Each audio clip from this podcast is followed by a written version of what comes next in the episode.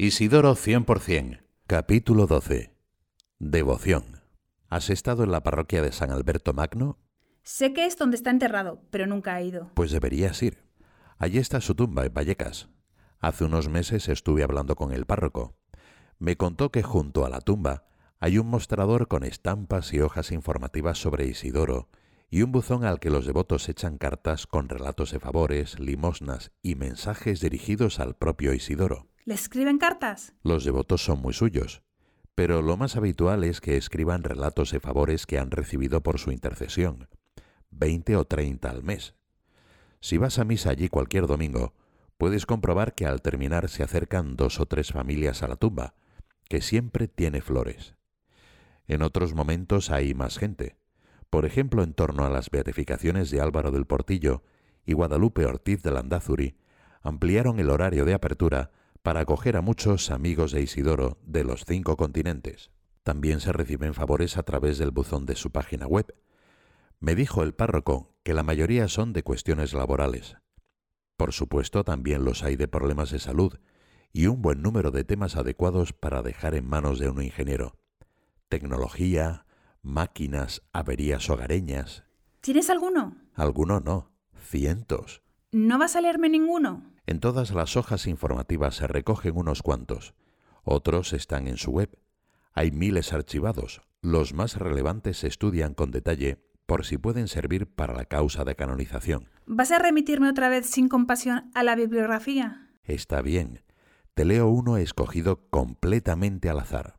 A ver, es de una señora ecuatoriana y se titula Isidoro no falla. Lo que voy a relatar son cosas pequeñas en las que siempre pido ayuda a Isidoro y él nunca me falla. Él es como un hermano mayor para mí y así se lo digo cada vez que le pido algo. En esta semana me ha echado una mano en tres cosas y le he prometido que como siempre lo voy a escribir. El fin de semana mi celular en cuestión de minutos se quedó totalmente sin batería estando en modo avión. No es tan nuevo, pero según yo está en excelentes condiciones. Cuando vi que se me descargó tan rápido, sin siquiera estarlo usando, me preocupé y pensé, ¿será que me llegó el momento de cambiarlo? Pero la situación económica no es la mejor en estos momentos de pandemia. Así es que le dije a Isidoro que me ayude con el celular. Lo conecté para cargarlo.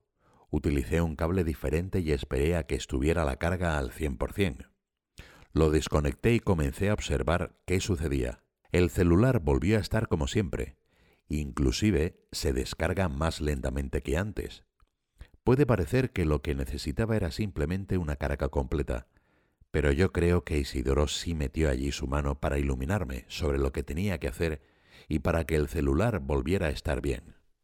El domingo en la noche se tapó un sanitario del baño de mi casa. Cada cierto tiempo ocurre esto y yo ya sé cómo arreglarlo. Pero esta vez no lo pude arreglar. Y cuando esto sucede, enseguida interviene nuestra empleada doméstica que tiene más fuerza que yo. Pero ella tampoco pudo. Allí comencé a encomendar a Isidoro para que él solucione esto. Llamé al gasfitero, y desde que llegó comencé a rezar la estampa de Isidoro, esto es algo que siempre hago cuando vienen a arreglar algo a mi casa. Pero ya llevaba una hora y no se solucionaba el asunto. Así que sí era algo serio. Seguí rezando a Isidoro y cuando ya todos empezábamos a ponernos nerviosos, de repente el agua comenzó a fluir. Finalmente el sanitario quedó arreglado.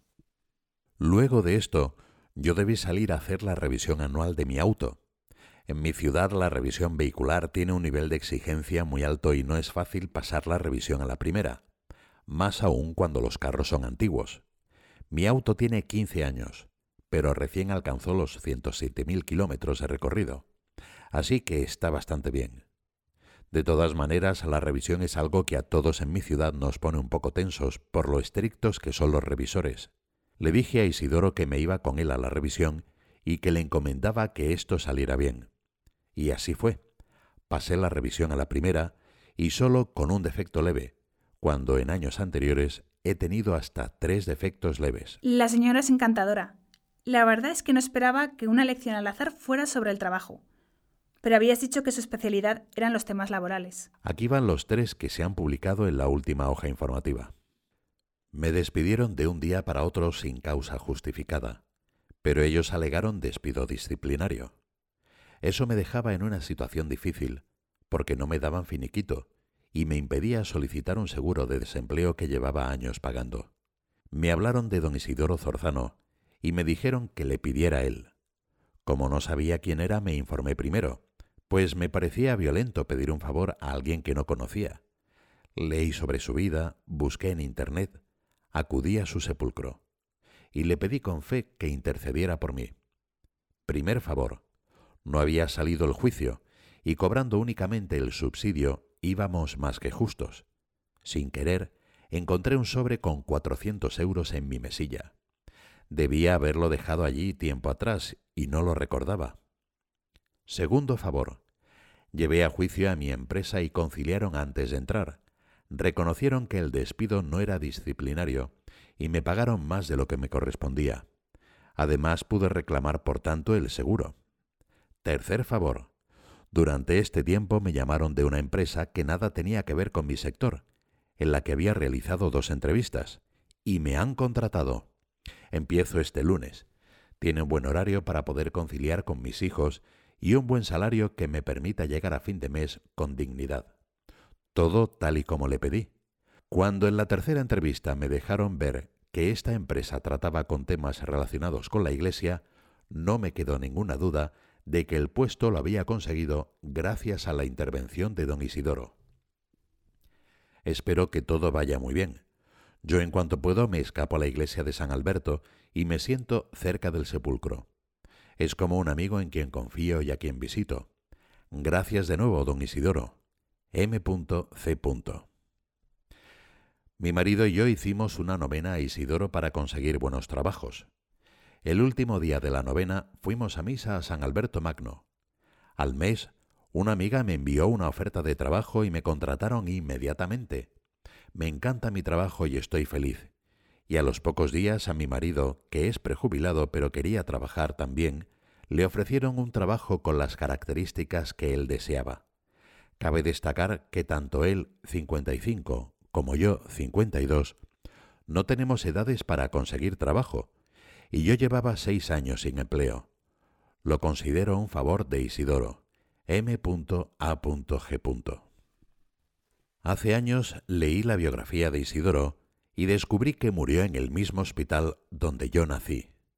Desde entonces he acudido con frecuencia a su intercesión en asuntos relacionados con mi familia y los difíciles de resolver sin la ayuda del cielo.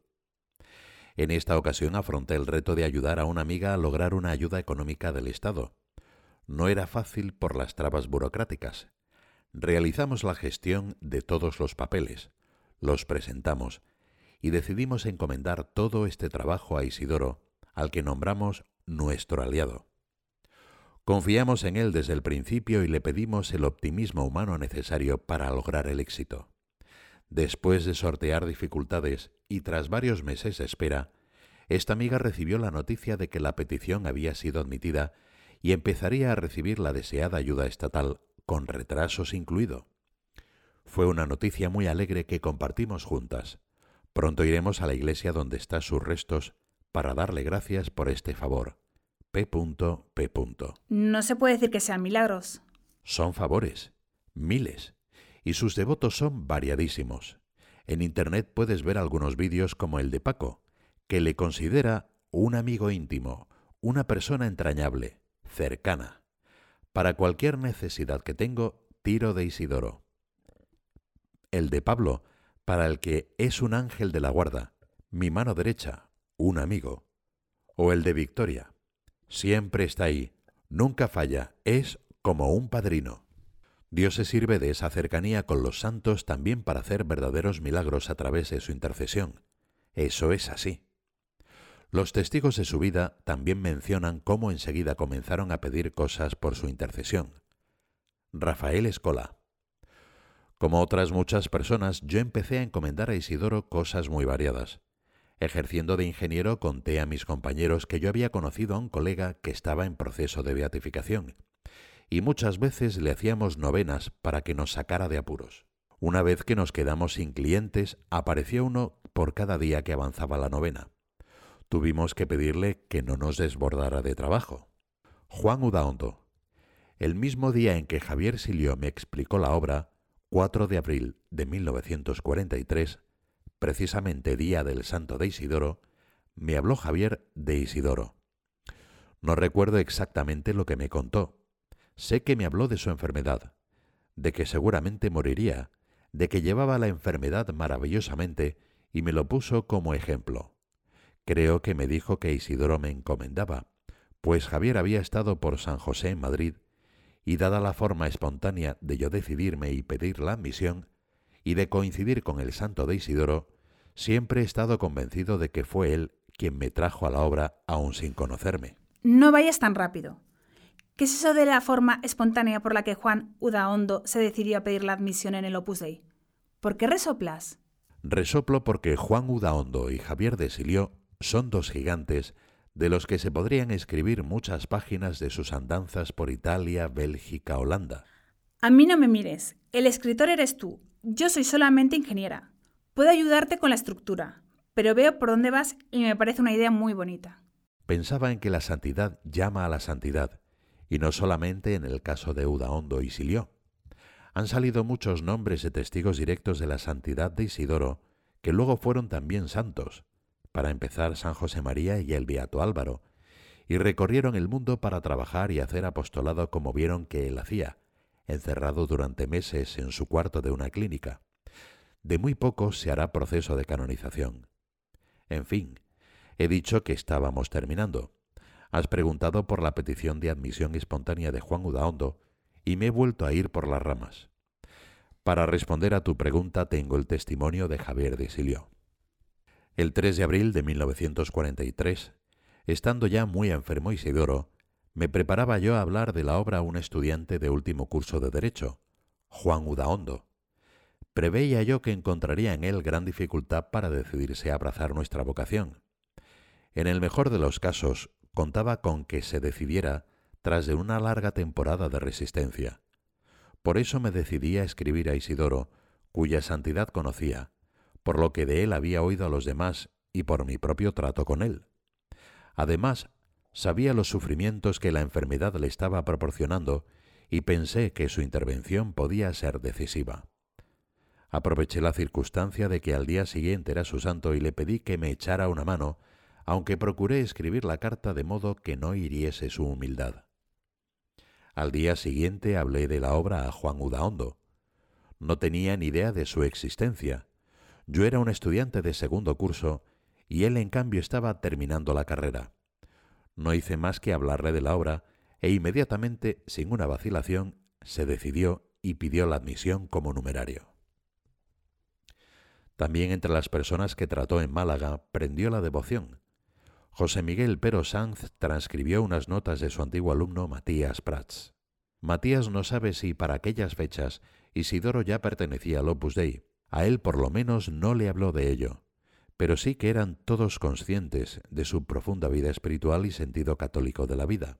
De modo que cuando muchos años después tuvo conocimiento Matías de su pertenencia a la obra, de su muerte santa y de la apertura de su causa de beatificación y canonización, no le extrañó lo más mínimo.